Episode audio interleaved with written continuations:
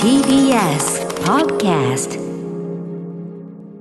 4月25日月曜日時刻は午後8時を回りました。TBS ラジオキーステーションにお送りしているアフターシックスジャンクション略してアトロク。パーソナリティの私ライムスター歌丸です。そして月曜パートナー TBS アナウンサー熊崎和人です。ここからは聞けば世界の見え方がちょっと変わるといいなな特集コーナービヨンドザカルチャーです。はい今夜は最近さまざまなですね上映方式増えてまいりました映画のですね、はい、あのまあ上映方式のねその特集なんですけども本題に入る前にまずは今夜解説する特殊な上映方式のラインナップだけお伝えしておきましょう IMAX ドルビーシネマおよびドルビーアトモス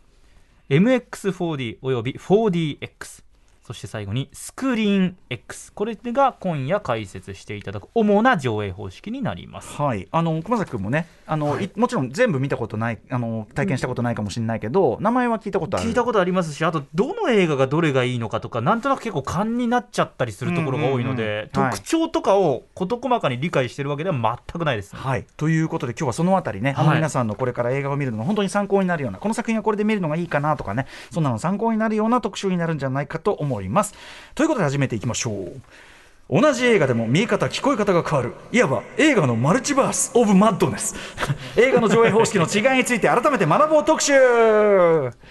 ということでこの時間のゲストをご紹介いたしましょう。カルチャートークに引き続きのご出演です。映画ライターの飯塚克美さんです、えー、本日2度目のこんばんはです。よろしくお願いします。お願いします。飯塚さんありがとうございます。改めて飯塚さんのご紹介もう一度しておきましょう。はい飯塚克美さんは DVD やブルーレイなど映像ソフトをメインとする映画ライターです。現在は映画や DVD の総合情報誌 DVD& 動画配信データの最新リリース情報や映像特典レビューなどのページを担当されています。また映画スクエアなどの映画サイトでもコラムを寄稿されています。さらにワウワウの最高の映画情報番組ハリウッドエクスプレスのディレクターも務めていらっしゃいます。はいもうね僕も森野和君ももう最高の番組としていつも勉強 してハリウッドエクスプレス飯塚さんねあの先週の放送ちょっと時間が違ったみたいで、ね、はい、はい、あの撮ったらドラえもんが映っていたという話。そういうこともある。もう一回するのかっていうね。またその話するのかっていうね。まあ毎週それぐらい楽しみにしているというハリウッドエクスプレスです、ということでえっ、ー、とまあ6時半っていうかいつもはねあのおすすめ最新映画ソフト特典映像なんかも含めてご紹介。これもまあ私のねあの要望というか私が知りたいこととして何より伺ってるわけですけども、はい、今日はですね、まあ、映画館の話です今回はねソフトではなく、えー、iMAX ドルビーシネマ 4DX とかねあと僕全然知らないやつもありますよ。なんだっけなえー、っと DBOX とか、はい、知らないなとかあったりするからね、えー、そんなさまざまな上映方式、えー、いろいろ増えてきました。かつてはね、まあ、せいぜいあったとして吹き替えとかフジマークぐらいだったのが、いろんな方式増えてきたということで、えーまあ、それぞれ一長一短あるわけなので、えー、映画のさまざまな上映方式の特徴や違いメリットデメリットについて解説していただこうと思います、えー、飯塚さん映像ソフトの解説もしていただいてますけど、ええ、そういうこう音とか映像のクオリティオーディオビジュアル関連ここもお詳しいんですね、はい、そうですね。やっぱり僕はソフトを買うときはできるだけそのソフトのポテンシャルを引き出したいなっていつも思っていて、であのそういう気持ちが、まあ、例えばホームシアターとかそういうことをいろんなスピーカーを揃えることにつながっていくんですけど、うんうん、やっぱりあの映画館でもある映画をその見る場合は、やっぱりその映画の一番最適な、ベストなポテンシャルを引き出せるもので見てみたいっていう気持ちはすごく強いんで。ベストな状態で見たいですよね。ということは、じゃあ、ご自宅でも、もうベストなそのホームシアター環境を作ってらっしゃる。まあ、予算の都合もありますけど、でも今はね、あの昔はさ、大金持ちのみに許されたことだった、そんなのは、それフィルム時代なんかね、手塚治虫さんがフィルムをコレクションされててとかさ、そういう世界だったのが、今はまあ、ある程度までは持ってけますもんね。そうですね、かなりもうあのお手軽にあのプロジェクターやサラウンドシステムを揃えることができるので、うんうん、あのその気にさえなれば、うんうん、大体の方はやれる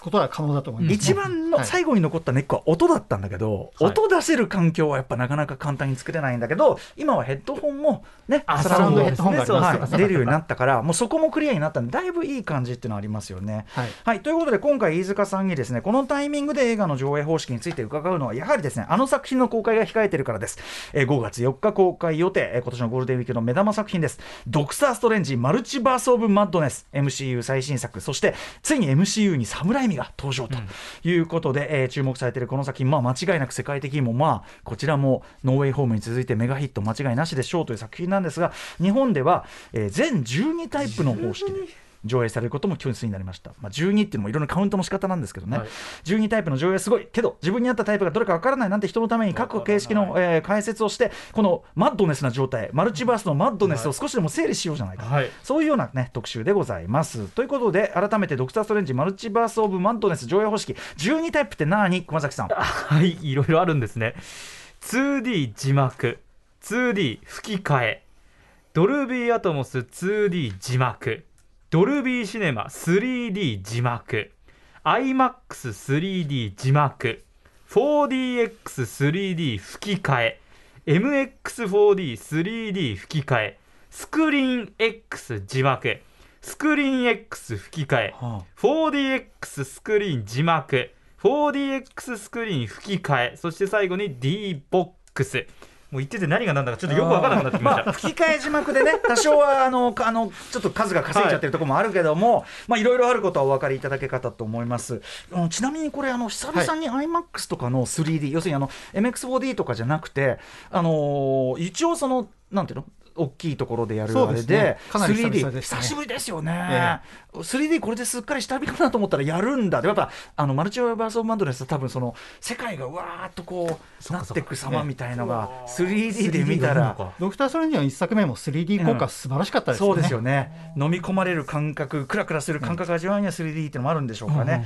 ということで、えー、先ほど熊崎さんに読んでもらったこの12個の上映方式を飯塚さんに、まあ、あの代表的なところをね、えー、解説しようと思います。そしてその後ですねさらに、まあ、私や飯塚さん、最近の映画館、まあ、上映環境というのが、やっぱこれだけいろいろ、一つの作品にこれだけいろいろあると、で僕とかやっぱ気になる、その例えばスクリーンサイズってこんないい加減なことでいいのかしらとか、いろいろ言いたいこともあるので、ちょっとそこに関して、まあ、若干苦言めいたことも含めてにはなってしまうんですが、ただ一つちょっと私、あの強めに言っておきたいのは、あの今の昔の映画館が良くて、今の映画館が悪いなんて話では全くないです。はい、そういうことを言う気は毛頭ない。むしろ今のシネコンの環境が整ったことで良くなったことの方がはるかに多いです。僕はむしろあの今の方が全然いいことが多いと思ってます。えー、ということで、そこは大前提なんですね。昔は良かったというつもりはないです。ですただ、あのゆえにですね、でも同時に映画館というのがこれだけ配信もね充実してソフトもある、ね、配信もあるということで、やっぱり映画館に行くという体験って大事じゃないですか、映画にを見るというのは。まあそのそれの時にやっぱりその映画館に行くこと、映画で映画館で映画を見ることってことなんか我々すごく大事に思ってるからこそ、なんかちょっと提言というか、はい、そこも含むって感じでしょうかね。そうですね、うんぜひぜひということでございます。といったあたりで、えー、まずですね、えっと、基本的なその話をね、飯塚さんに伺っていきたいんですけど、現在の基本的な映画の上映方法、今、IMAX だなんだってありますけど、はい、全部の映画がそうなわけじゃないですもんね、そうですね。普通は、普通ってある通常上映っていうのがありますね。うんうん、はい、であの映画の上映って今もほぼすべてデジタル上映になって、昔はフィルムがあって、うんうん、映写機がぐるぐる回って、隣に映写技師さんがいて、もう本当、ニューシネマパラダイスの世界のような感じだったんですけど、はい、今はもうデジタルになってしまって、えー、DCP というデジタルシネマパッケージというところにデータが全部入っちゃってる。まあ、あの、えー、フィルム上映ですと、目打ってない限りはですね。目打ってない限りですね。でそれでもうあのそこの映画館でどういう CM を流してどういう本編になるかっていうのはもう全部プログラムで打ち込んで、うん、その順番通りに、えー、映写が行われていく。で映写室にはもう人は誰もいないという状態ですね、うん、昔であればね映写技師さんというのがいてというもちろんあの今でも名画座とかでね、はい、ちゃんと、あのいらしてやってるところいくらでもありますけども、はい、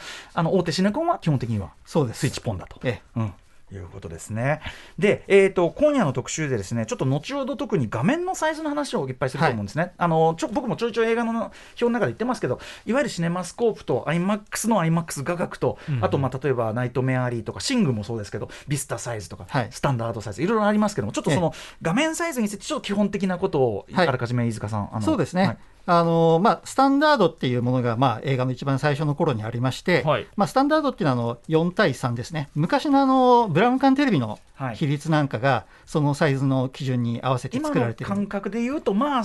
まあ、正方形に近い感覚になると思います、はい、それがスタンダード。で、えー、ビスタサイズというのは今のテレビに近いサイズですね、ワイドサイズ、うん、ちょえー、ちょっと横長になってる、うん。うん、えー、正確に言うと、1.85の、まあ、ちょっと若干、その今のテレビよりも横長の、えー、若干、えー、や長いアメリカンビスタっていうのと、はい、まあ、例えばその今のテレビだと、両端にちょっと黒帯がかかる1.66ぐらいの比率のヨーロピアンビスタっていう、ビスタサイズにも2つあります。はい。であとさらに映画館に行くと横にすごく長い画面が、うん、あのあることが大体普通だと思うんですけどそれがあのシネマスコープシネスコといって、はい、ええー、2.35比率の横長サイズになってます、テレビ画面だと上下に黒みがこうああるようなそうですね。なるほどなるほど、はい。で、うん。あれ映画館に行くと横にバーッと広くなったササイズになってますから、うんうん。まあ、これはあのテレビの普及に対抗して、まあ、当時その映画の業界が作ったあのワイドなサイズだっていうことで、映画館でしか見れない画面ですよ。そうなんです、ういう映画館だと大画面になりますよっていうことで作られたサイズですね。昔はそういう意味ではサイズに対する意識ってねその例えばテレビ放映であるとか、はい。あと VHS のソフト化とかってシネマスコープの作品でも平気でそのスタンダードサイズに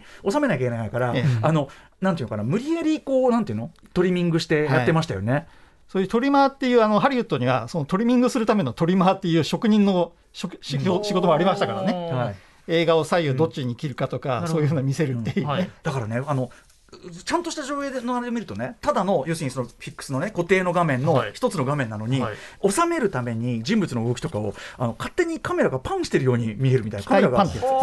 横に動いてたりしてで俺とかそのテレビ上映の録画見すぎちゃっててそれをいざこのちゃんとしたのを見てあれみたいな。カメラカメラ動いてないみたいな。結構ありますそういうの。うん。ええまあ、あのシネスコの映像を例えばそのトリミングした場合だと左側と右側に人がいたらカットでわざわざ割っちゃうっていう場合もありますよね。ああそうかそうかそうか、まあ、ええだだからやっぱり映画のその元々の作者の意図からするとちょっと崩しちゃってたりする感じっていうのがまあ昔当時はやっぱり本当の映画を見たければ映画館に行くしかないってそういうことですよね。ですそうですよね。ええはい。じゃあ映画館ではちゃんとしたサイズでねやってくれよってことなんですけども、ねちゃんとしたサイズとは何かが今マッドネスになってるということで、はい。えーそんなあたりもお話伺っていきたいと思います。じゃあ飯塚さんよろしくお願いします。はい、お願いします。時刻は、えー8時13分です。TBS ラジオキーステーションに生放送でお送りしています。アフターシックスジャンクションこの時間は映画の上映方法の違いについて改めて学ぼう特集。ゲストは映画ライターの飯塚克美さんです。引き続きよろしくお願いいたします。お願いします。お願いしますさあということで今夜は全12タイプで上映されるというドクター・ストレンジマルチバース・オブ・マッドネス公開前にそこにラインナップされている特殊な上映方式について飯塚さんに解説していただこうと思います、えーそれでは行きましょう。まずはえー、IMAX、まあ、そうですね。私もね IMAX、IMAX 言ってますけど、IMAX って今もう本当大画面の代名詞みたいにはい。なってるところがあります,、ありますけどうん。もともと昔はあの展示用の映像とかをフィルムで流してたっていうのが、うん。まあ、大元でそれが、えー普通の映画も上映するようになりデジタルも上映するようになって現在に至るっていう。最初長編なかったですもんね。なかったですね。あのまあ、環境映画みたいな、そんな、うん じ1時間ぐらいとか30分ぐらいと短い中編、短編が上映されているのが普通でしたね。IMAX 映像を体験するための何かみたいな感じでしたもんね。そうでしたね。あそうなんですね。はい。うんうん、で、えーまあ、IMAX なんですけど、具体的にどういうシステムなんでしょうか？はい。まあ、基本的には今あの iMAX デジタル iMAX レーザー iMAX レーザー GD テクノロジーっていう3種類がそこも種類がある。あるんです。iMAX の中でも小分けになってて。で、まあ、基本的にはですねそういった iMAX の、まあ、一番いいやつだと 4K レーザー投影システムを採用してあの2つのプロジェクターを使ってより鮮やかで明るく深みのあるコントラストのあついた、えー超高解像度映像を見てもらうっていう、うん。そういうことが大前提ですね。はい。で深みの、まあ、そういうあの音響面では12チャンネルサウンドシステムっていうのがあってもうすごいこうあの IMAX ご覧になった方は分かりますけど飛行機が通過する音とか、針がピーンと落ちはい。るあのデモ、ええ。ね、映像というかね、あれのやつとかで、まあ、そういうこう観客席をもうバーッといろんな音量で包み込むっていう、まあ、本当にあの大画面を堪能してもらうためのシステムと思って間違いないです。フルサイズあのまたサイズもね劇場によって実は微妙に差があるんだけどフルサイズだと5階建てビルぐらいのがドーンそうですね。うんあのまあ、一番もう最大広いやつだと、もう1対4対3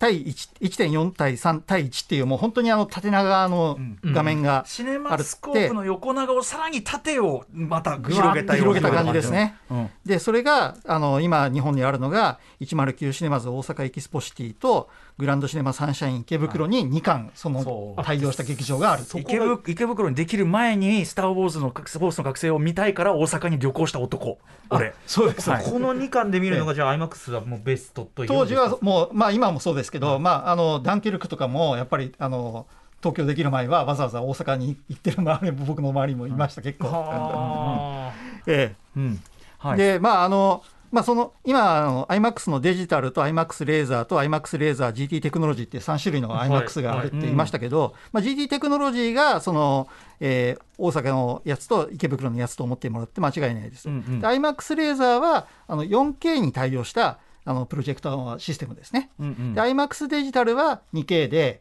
あの従来のシステムと思っていただければあの大体大丈夫ですそうかでも iMAX の中でもちょっとこうクオリティの差があるわけですねえこれね。でこれがでも実際見てみるとそんなに落ちるかって言われ分かるたらほどじゃない。わからないと思うんですよね。うんうん。iMAX の売りとしてどの席どの位置どうどの環境で見ても一定の高いクオリティが保たれてるってその均一性っていうのかな、ええ。それ売りにしてますもんね。そうですね。で、あの、どのクオリティでその、まあ、デジタルで見ても、レーザーで見ても、映像的にはすごくやっぱりその大ま大画面で破綻してないことがまず大事なので、すごく気持ちよく見れるようなシステムになってると思います。一番やっぱなんかなんだかんだで iMAX でやってる iMAX でいこうかなってなるのはやっぱそこですよね。そうですね。やっぱり、あの映画を大画面で見てみたいっていうのが、みんなの気持ちにすごい強いと思いますので、はい、いやあのお客さんもよく分かっててやっぱり池袋のレーザー IMAX から順に売れてるもの、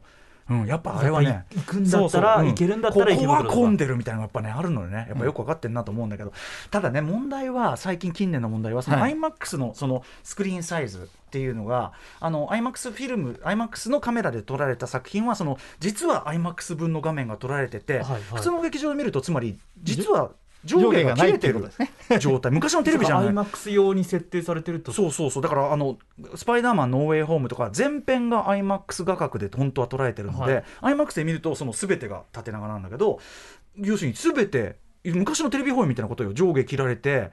見てるっていうことになっちゃって、まあこれはまあいろんな考え方があると思うんですけど撮影監督としては普通の劇場でさあの上映されてる例えばシネスコのサイズはい。が基本のフォーマットでうん。作っているはずなんですけど、うん。まあそれにあの IMAX でも上映するっていうことで上下を広く取っておくっていうそういうスタンスに近いかなとは僕は思ってるんこれですけど。でも作品によりません？合う合わないがあるんですよ。例えばクリストファー・ノーランみたいなノーランは全編じゃなくて IMAX の場面っていうか IMAX で撮った場面を入れるって感じ。で、ノーランは明らかに IMAX 基準で作品を考えてるだろうなって思うしはい。あとデューンとかもこれ明らかに IMAX 用の絵作りだろうって思うような場面もやっぱちょいちょいあるんで。IMAX 先見ちゃうと通常の上映見た時にすごく狭く感じるんですよ、そうですよ逆に。やっぱり効果がものによってはあれなんでだから逆にバットマンみたいにこの間のあの普通のシネマスコープ、はい。IMAX でもともシネマスコープが一貫してるとちょっと安心するっていうかあ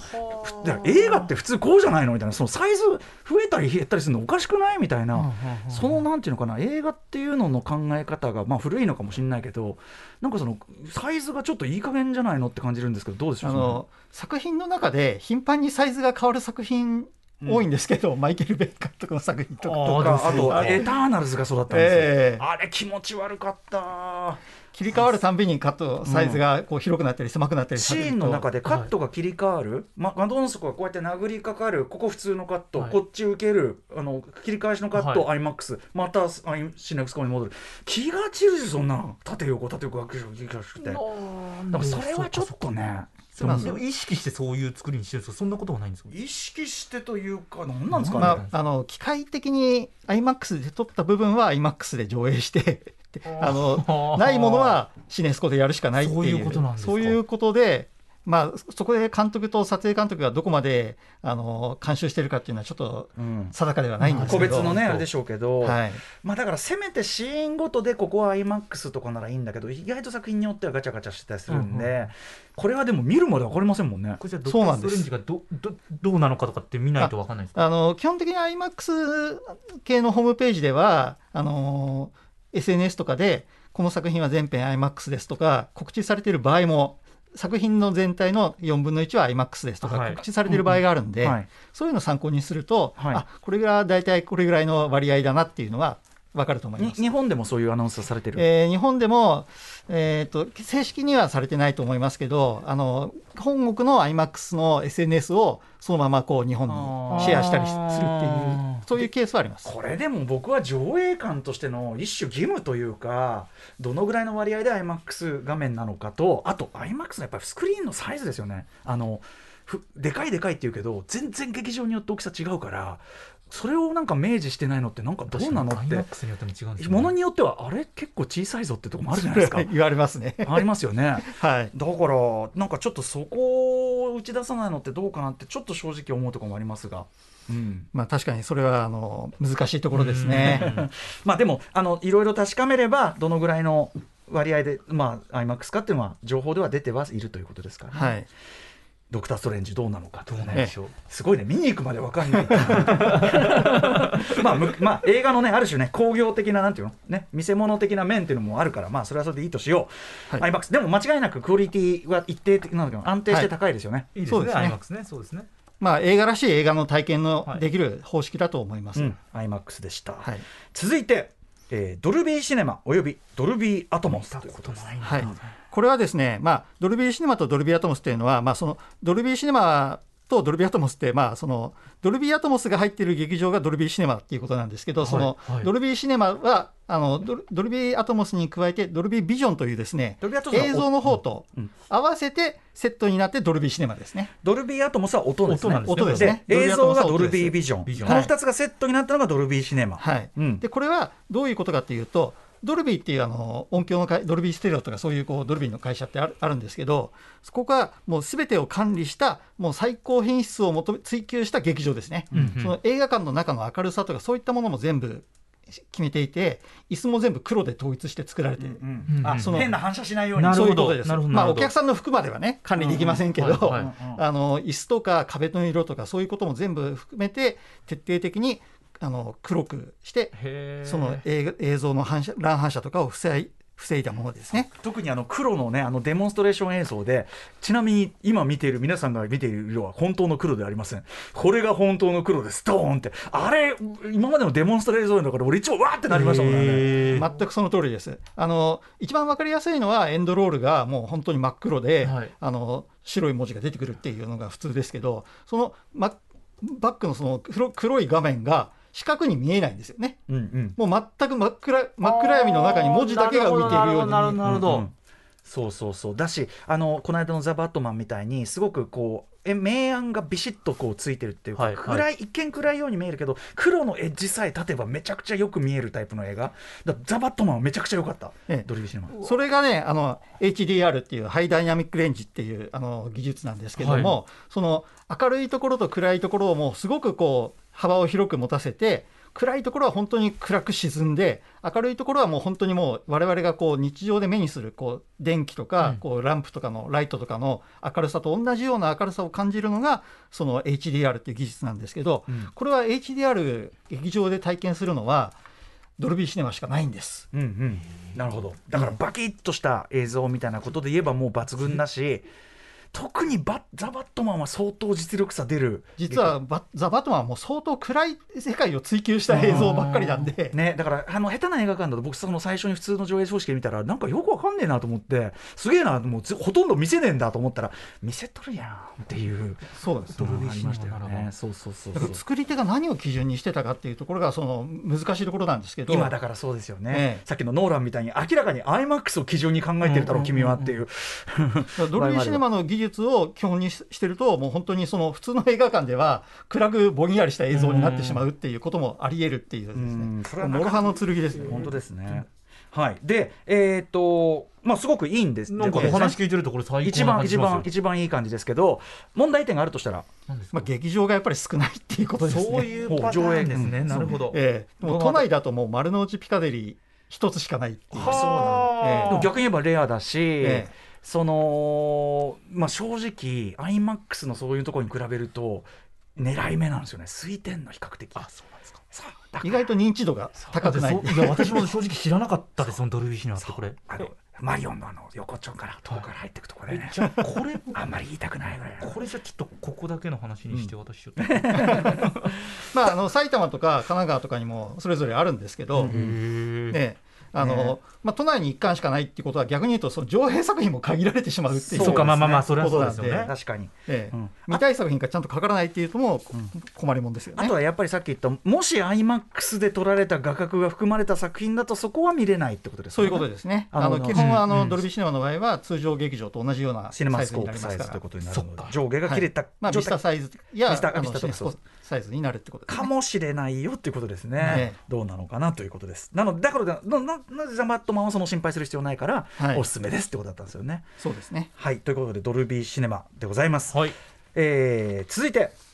これもね、あちこちで目にするでしょう。MX4D、4DX、まあありますこれはもうあの体感型の映画上映システムですね。うん。もうそのアトラクションのもう遊園地のようなこう4つがつあ、まあ、あのつながった椅子がもうその映画の上映に合わせて、もうガッタンガッタン揺れて、もう揺れたりもうそのくるカーチェイスの場面とかだともう斜めになったりとか、ねもう下に向いちゃったりとか。でその他にあの嵐の場面では水が降ったりとか風がもう顔にビュッとかかったりとか、あともう雷鳴が鳴るときにそのフラッシュがもうピカピカピカピカピカってこれもう上映の妨げにもなるんじゃないかみたいな感じですけど、もうそういうこうあと匂い香りですよね。は花ば花畑が行ったらもうそういうふわっとしたいい匂いがしてくるとか、話してるとこうバカみたいな 感型ですね。まあでもそういうこういろんなこう少しでもこう映画を楽しませようとするもうシステムがいろいろ入っているのがまあ 4D だと思っていただければもう間違いないですね。でもねあのウィリアム・キャッスルとかそういういろんな人が、はい。あの映画興行興行師としていろんな仕掛けしてきた歴史もあるんで、ええ。これはこれで映画ですよねやっぱね。これもあの多分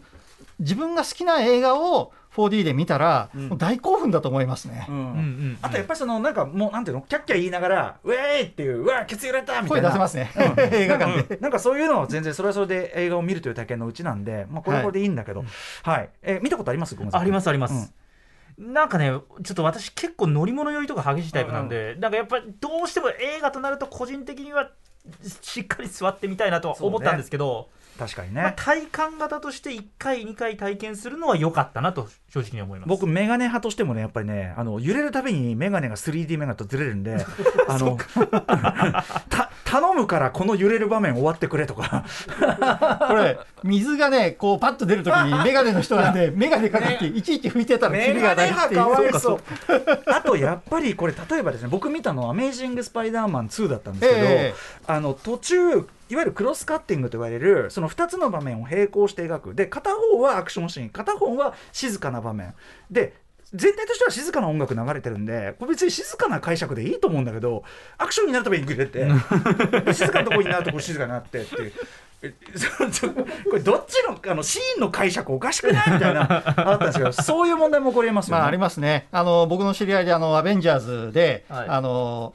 4DX で見たときに。こうハルクがバーッともう画面に向かって唾を吐いてもうバーッと吠える場面があるんですね、ん。その時に水がビャーッと出あてもう。え今かかったのハルクのよだれみたいな感じに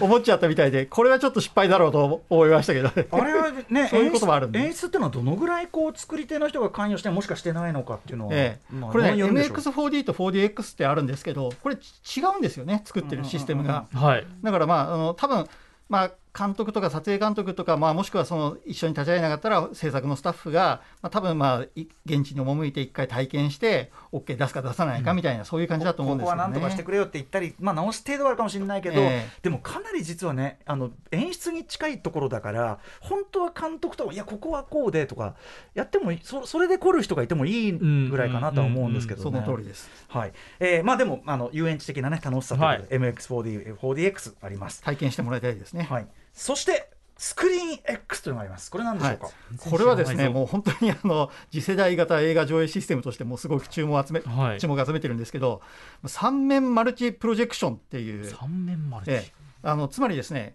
正面にあるスクリーンに加えて、左右の壁にもその映像を映し出すっていうですね、つまりその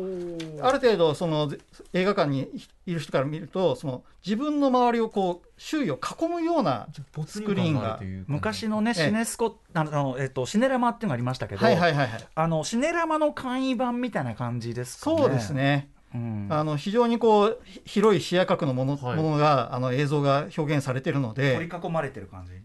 横長になるんですかそうです。まあ、基本的にその正面で映ってる映画は、我々が普段の映画館で見てる映画館なんですけど、二面二面。三面三面。ええ。横の。その両端にはその、例えばそのせ両端の世界観を表現する映像が流れてる。追加されて、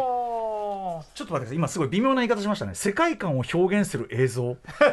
すごいすごいなんかグレーな言い方をされましたけど。ええ。まあ、つまりですねあの、必要な情報はもちろん正面の映像だけにあるっていうことですね。大事なことが映ってるわけじゃなくて、そうですね。例えばあのわーっとなんか飛んでる場面だったら、はい。その流れる景色がより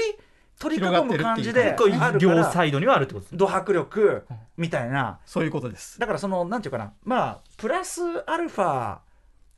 みたいなことかな。これ映画監督がその映画作品撮るときこれ両サイドもまとめ撮ってるんですか？それともこの両サイドは誰か別の人があの別個に作られている場合もあるしあの、まあ、撮ってるかどうかっていうのはちょっとかなりグレーなところなので。そうですよね。だってで全編スクリーン X に対応してるというわけじゃなくてシーンによって対応してる場合が多いので。だからまあアクションまあ当然アクションシーンですよね、アクションシーンとかでなんかまあそれ用の流れる景色をまあ第二版なのか何なのかが撮っといてみたいな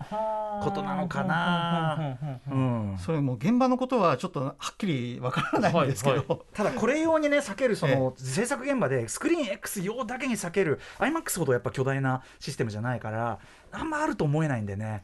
はい。まあ、でもドクター・ストレンジはあの池袋だとスクリーン X と 4DX がセットになったシステムになってるんですねあじゃあ三面かつ揺れ、そうなんですはあはだからあ、5D すごく楽しいとこ思います。れめちゃくちゃアトラクション感があるんですよ。えもうじディメンションとは何かという話になってきますけど 一回体験してただ僕ね僕もこれ一回ねあのスクリーン X 体験したくて行ったんですけど、はい。その時に思ったのはあれ？そのえプラス2面ってスクリーンがあるわけじゃなくて壁じゃんっていう。だからえ全くその通りなんです。壁の模様見えるんですけどみたいな。そうなんです。だからそこの両端を注目してはいけないんですね。感じろ。なるほど。見るな感じろまでは正面視野に入っていることが重要であって。視野見。なんとなくこうあるんです基本的に目的はやっぱり正面の画面を見てはあ視野に入ってくる両端の絵も雰囲気として楽しむっていうそういう方向がいいんじゃないですかね。まあだから没なんていうかな。まあこれもちょっとアトラクション感が強めの仕様ではあるかなスクリーン X も、ね。ね。まあ、僕だったらやっぱり普通の映画館が IMAX ドルビーシネマで見て2度目3度目の時はこれのスクリーン X を使ったらいいかなっていう。で、ああ、ここ楽しみ方足されてんだ、わははっていうのがね、いいかもしれない。なるほうんはい、ということで、えー、IMAX ドリービーシネマ、えー、MX4D4DX そしてスクリーン X と4つ聞いてきましたけど僕ねちょっとさっきの12方式の中で全然知らないの。D ボックスってなんですか？はい、これ D ボックスっていうのは、まあ、基本的にそのあの 4D と近いようなものだと思ってください。はい。あのまあ、重低音で椅子が震えたりとかあとその 4D の中でその椅子が揺れるっていう方式がありましたけどそれがミックスされたものですね。うん。であの 4DX みたいにそのいろんな匂いとか風とかはないんですけども、揺れることによってその映画の臨場感が体感できるっていう。でこれあの採用してるのはイオンシネマなんですけど、うん。ドルビーアトモスのあの映画館とかにも対応あの入ってるんで、あのその D-BOX のシートが全館ではなくて後ろの方に8席とかあー12席とか。そんなこともできるんだ。なるほど。へー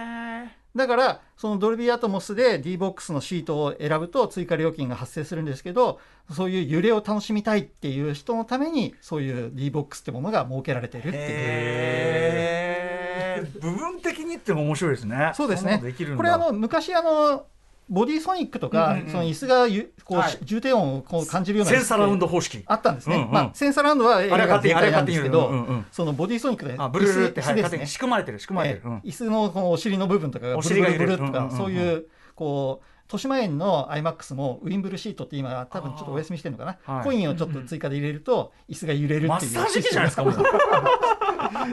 で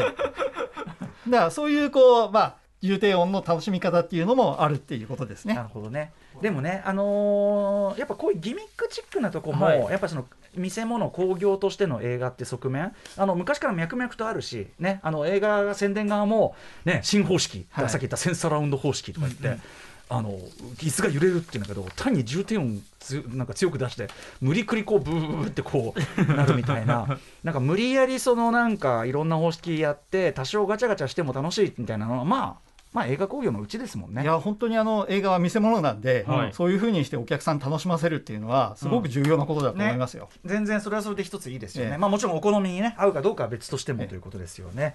はい。ということで、えードクター・ストレンジマルチバース・オブ・マッドネス12タイプ上映方式にね、えー伴いましていろんな方式のさでもねあの熊熊崎君も、はい。なんか大体なんとか分かります？単純にどれで見るのが面白いだろうなって今考えながらでも今回 iMAX3D だからやっぱりその 3D ってだけでちょっとねあのなんていうのかなアトラクション感足されてるんでやっぱりマルチバース・オブ・マッドネスだからもう池袋のグランドシネマ池袋なんですね。もう瞬瞬殺だと思うよ。すぐ埋まるもんそこ本当に。みんなよく分かってらっしゃる、うん。はい、池袋だな。まあまあそんな感じ、はい。でもあの狙い目意外と狙い目トロピーシネマ。意外と丸の内ピカデリー意外とついてくれるいいんですよね。小さな声で。さあということで、えー5月4日からの公開に備えてということなんですがちょっとここから先はまあ映画館よもやま話というかですね、はい。まあ、最近の映画館のいろんな、まあ、システムとかそういうことに関しての、えーお話をちょっとざっくばらんにしていこうと思うんですけど、はい。えーまあ、改めて言っておきます。あの今の映画館環境はそれでも昔に比べれば全然いいです。はい、あの綺麗になりましたし、どの席からも皆さん、もうね、あの客席同士のトラブル、こんなこともほとんどありません。ね、アウトレンジビヨンドの時ぐらいです、私、久しぶりに見たのはね、あのし最近のシステムに慣れてない人同士がね、あの映画が始まって30分間、アウトレイジのビヨンドをスクリーンの前で繰り広げていたという、あれはね、勘弁していただきたい。はい、4D でしたね、あれね。4D はい。まあ、そういうのもあるけども、非常に良くなってるという前提なんですが、ただ同時にさっき言ったスクリーンサイズがちょっとガチャガチャしているとか、そこに対する意識、あと、スクリーンサイズで言うと、例えば昔で言えば、幕でちゃんとね、スクリーンサイズを調整して、ちゃんと上映してたのが、今、幕そのものがないから、横に黒みある状態でやってるとか、こういうのどうなんだみたいな、いろいろありますんで、ぜひちょっと飯塚さんと話し合っていきたいと思います。飯塚さん、ちょっとが感じられてる、例えばはい。問題点って、どこが大きいですか、まあ、僕はやっぱりあのスクリーンマスクがあの動かなくなったってことは、映画館にとっての非常にあのもったいない場面状況になってきたなっていうのは感じたところですね。あれってなんかそのどんな理由があろうとも横っちょに黒みがちょっと見えてるとかってそのどうしたってテレビっぽくなっちゃうっていうか、なんかそのせっかく映画館に来てもらってる時にここ劇場っていう意識がないっていうかなんかあんまねいいはずないなと思いながら僕も見てたけど、あの特にシネマスコープサイズのスクリーンにそれより小さいビスタサイズやスタンダードサイズをはい映写すると余白がもうすごく余っちゃって特にスタンダードサイズの場合とかだとビスタサイズで投影されてるわけですねおそらく。でそうするとビスタサイズの黒みがあってあとその両端にさらに何も投影されてないうん黒みが残るわけです。はいで黒みといってもそこはもともと白いスクリーンですから、うんうんうん真っ黒にはならないわけですね。はいそうするとその黒みがあのびゅ非常にこうふわっとした感じで残っていて、僕の場合はとても映画に集中できなくなっちゃいました。しかも集中できないのにはもう一つの理由があって今時の映画って映画のその作りとしてスクリーンサイズが作品の中で変わるものもあるから、はいはい。あのグランドブダペストホテルとはい。か何でもいい、あのウェス・アンダーソン結構多いですけどそうすると横になんかうっすら黒み見えてるとこれ意図的に今だけスタンダードでサイズにしてて後で広がるのかなとかなんか意図的なそれなのかどうかが判断つきづらいんですよ今の映画って。だからそこでやっぱりちゃんとこうスタンダードサイズならスタンダードサイズですよって上映してもらいたいもんだし、あとこれ映画館の中の明るさの問題なのか同じその幕はない状態のあれでも、えっと、横の黒みがより気になる映画館とそうじゃないとこがあってあれって何なんですかね？やっぱ映画館の明るさ？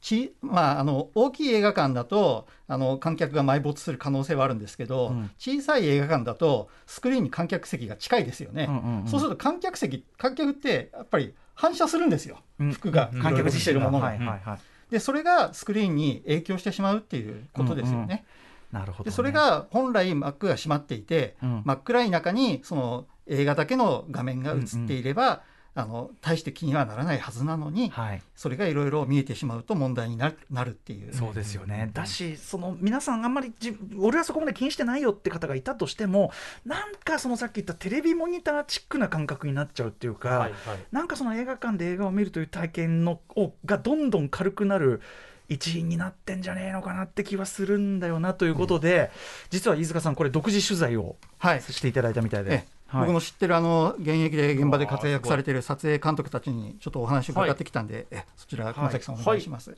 A さん B さん C さんお三方に取材をしてくださいました。ますず A さんです、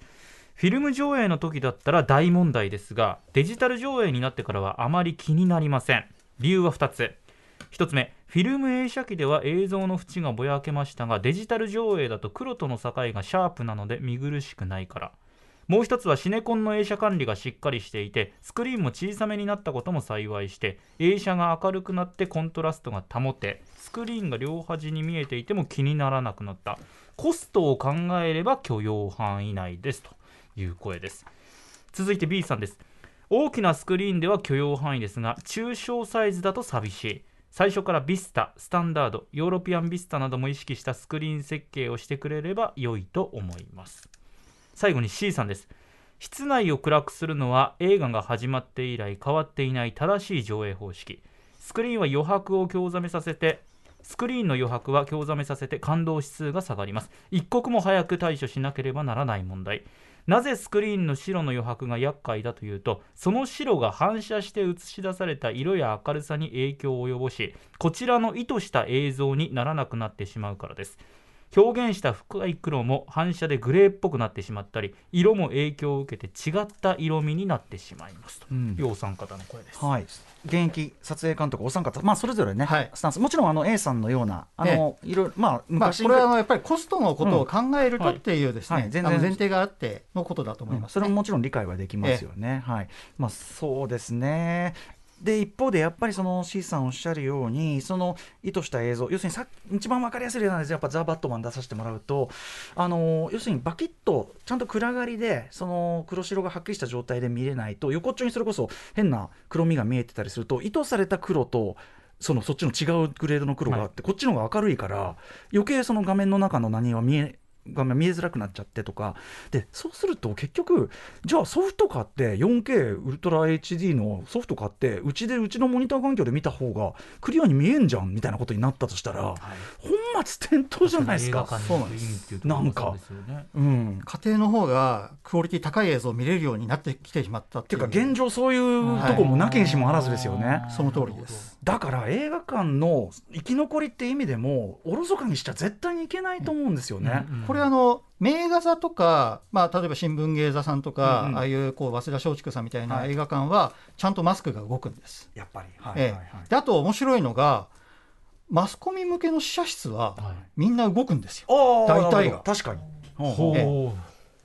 まあ、たまにそういうし環境じゃない映画館でね。試写館もあるんですけど、うんうんうんほとんどの試写室はサイズに合わせて動くんです。これはなぜ動くかというと、ええ。動いた方がいいからなんです。まあそうか集中して見ても映像が見れるらから、ききちんとしたものだから。ね、あと試写室にいるうるさいおじさんたちがね「なんだね君」なんつってね「なんだね君」っつってね「これなんだね君は」ってことになるのであのうるせえから動かすと。詳しい方で、うん。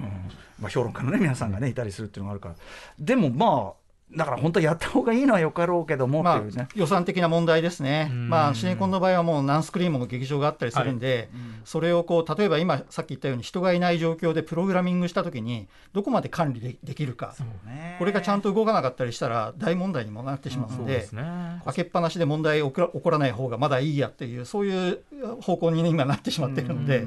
まあね、だからこういう文句つけてる口がうるせえなこの野郎って思われてるのかもしれないけど でもそれが長く目で見たら映画館興行全体の首を絞めることになりかねないっていう危惧がやっぱあるかなというのがね、えちなみにさっき言った映画館の中の暗さですけど一時期よりはちょっとマシあの一時期ちょっとすごい明るい時期があって、あの今、非常灯が消せるような環境になったので。いろんなものを、まあ、本当にあの暗闇を作り出すことが、あの作りまあ、そういう時代になってきたなっていうところはあります。そこはねよかった。もちろん安全対策ねちゃんとした上でだったらいくらでもやっぱ暗くした方がいいかあると思いますけどね。はい。あと、まあ、飯塚さんちょっと最近の、はい。例えば映画館気になるところありますか、はい、さっきちょっとまあ非常に方式としてはお勧めしたんですが 4D あのいろいろその揺れたりする。椅子が揺れたりするやつ、はい。これは 4D を見てる分にはすごく楽しくて最高のシステムだと思うんですが、実はこれがあの例えば2階建てのシネコンの場合上のスクリーンとか、え隣のスクリーンとかにええ揺れが伝わってしまって非常にもうええ鑑賞の妨げになってしまうっていうことがあるんで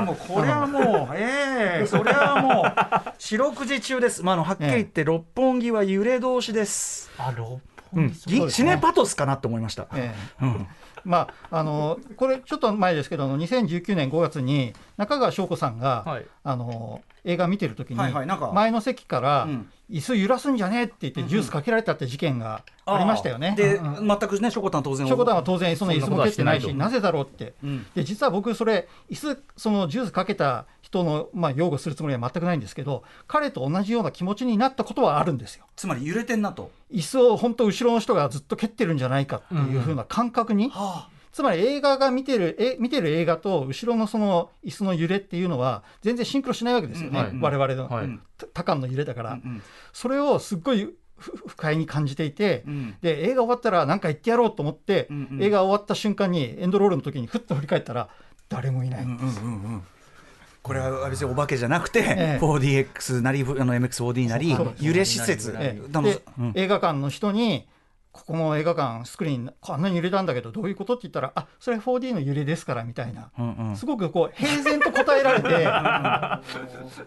えあなたたちこの映画館にお客さんお金入れといてそんな揺れるの当たり前と思ってるのってちょっとかなりこうカチンときましたけどね。それで言われると確かにそうなりますよね。ちょっと感じてきますよね。まあ、六本木はねちょっとこう軽く揺れを感じる程度だけどそんなに強くガンってこう感じるようだったらちょっともういやすごかったですね。ええ、あだからもうそそのよくあのその映画が始まる前にその避難図避難図とか出ますよね。はいでそのその時にスクリーン番番号出ますけどそのスクリーン番号を見てあここのスクリーンは絶対避けようっていうふうにあーもう思いますよね。4DX の隣だしここだし下だしとか。ええ、そうですそうです。いやー。で我々がでもそこまで気にしなきゃいけないのっていうそういうこう気持ちもあるんですよ確ね。かにね、まあ、何度も言うけどわざわざ映画館に足を運んでなんで見るかっつったらあのうちでは体験できないいい条件で見るためにええ。行ってるのにうちでは絶対にありえない嫌な目に遭うってこれはできるだけ入これねし特に最近あのヒットしてる静かな映画とかの場合はね、うん。余計響きがすごいんですよ。確かにね。例えばそのドライブ・マイ・カーとか余命10年とか、はいはいはい。静かなもう環境になるほど、その響きがもうどんどんどんどん来ちゃって、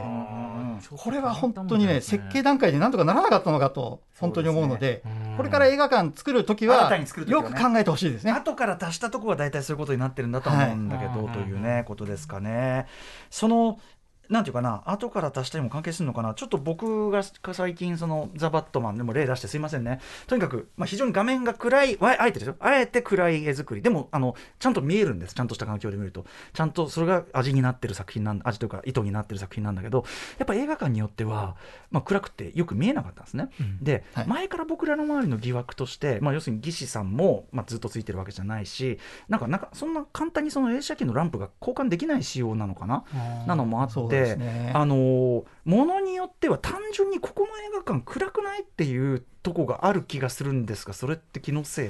まあそれはその映画館の、まあ、状態に見てみないと何とも言えないとは思うんですけど、誰もねその数値的に測ったわけじゃないんでちょっと申し訳ないですが、うん。まあでもそのやっぱりプロジェクターそのものを交換しなきゃいけないとか、はいそういうこう大きなあの機材交換とかになってしまう可能性もあるので。ライトだけポチョンと変えるっていうわけにいかないんですか？そうですね、そのあの白熱灯を変えるみたいな感じにはいかないと思いますできないんええ。それはやっぱデジタルシステムの複雑さでもあるんですね。そうですね。あの僕なんかだと家庭用のプロジェクターでランプ交換しなきゃいけない場合も発生するんですけど、うんうん。やっぱりかなり大ごとになってくるので、まあ、コストとの戦いって言われるとそれはもう僕もこれ以上は何も言えなくなっちゃうけど、とはいえでもさっき言ったようにだからその例えば「バットマン」映画館で見てなんだかよく分かんなかったって思っちゃう人が結構いたとしたらいやそれはもったいないっていうか。制作者の方そうだし、その要するに映画館で見たら暗いじゃんと、ううんちで見た方がいいじゃんなんて思われたら、本当に本末転倒だから、そうんなるほどね、まあ、ちょっとこれは分かりません、僕の感覚の話でちょっとね、そのあと、それちょっと通じるか分かりませんけど、今、その iMAX とか、まあ、ドルビーシネマとかじゃなくて、まあ、各社独自企画みたいので、大きいスクリーンで、あの迫力ある映像です、はい。あの普通のより大きいスクリーンですみたいなのあるじゃないですか、はいはいはい。まあそれそれでまあいいかなと思っていくんだけどちょっとこれ単純に質問です。上映システムそのものが iMAX とかドルビーシネマみたいに上映システムそのものが違うわけじゃなくえっとスクリーンを大きくしたら冷静に考えたらそれってまあ暗くなったり粒子が荒くなったりするのではって思うんですけどこれって、まあ、基本的にはそうですね、そう思っていただいて間違いないです。なるほど、ええ。それもあったのかな？見づらそれもだからそう考えるとなんていうのかなお客を寄せるためにやってることが逆にこうなんていうかみたいな感じ難しいところですね。ん。まあ、だからそう僕なんかはドルビーシネマには無理な巨大サイズを求めずに、はい。適切なあの映画的体験を味わえるサイズで、はいはい。あの非常にクリアな上映を望むっていうスタンスでうんうん。自分の中ではいます。なるほどなるほど。ちょっとだからそんなのも踏まえていろんな売り文句ありますけど、はい。あのーまあ作品によるんですよね。だからこれはキャッキャキャッキャ楽しめばいいやとかこれ 3D でいいやとかやっぱバットマンはこれちょっとちゃんとクリアなところで見ないとダメっぽいぞとかそのあたりを